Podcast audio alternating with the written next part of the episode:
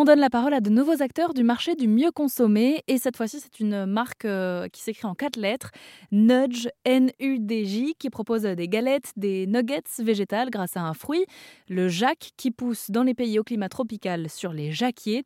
Foucault est le cofondateur de la marque et il nous en parle sur l'antenne d'Arzen Radio. En fait, aujourd'hui vous avez 45% des foyers français qui sont flexitariens.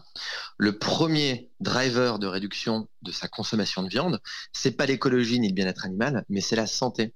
Et paradoxalement, vous êtes sur un marché où aujourd'hui la vaste majorité des alternatives à la viande sont faites à partir d'ingrédients ultra transformés, donc euh, de l'amidon modifié, de l'isolat de protéines, des texturants, des arômes, bref, des ingrédients qu'il vaut mieux manger en quantité très limitée.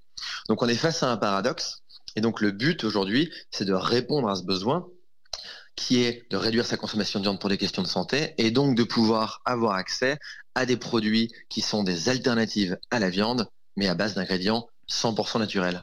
Et donc on l'a fait dans cette optique et, c'est là où le fruit du jacquier, c'est quand même génial, c'est qu'il y en a pousse partout énormément et qui vient répondre euh, à, un, vrai besoin nutritionnel aussi. C'est des produits euh, qui vous calent, évidemment, c'est des produits que vous pouvez utiliser tous les jours, euh, qui sont pour la première fois, hein, je tiens quand même à rappeler que Nudge, c'est la première marque d'alternative à la viande à base d'ingrédients 100% naturels. C'est absolument notre volonté d'aider les gens à se nourrir mieux avec des produits qui sont vraiment sains. Et donc ça, c'est grâce à une liste d'ingrédients à base d'ingrédients 100% naturels euh, et bio d'ailleurs.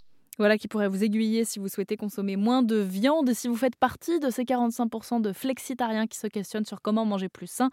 On continue d'approfondir le sujet sur rzn.fr.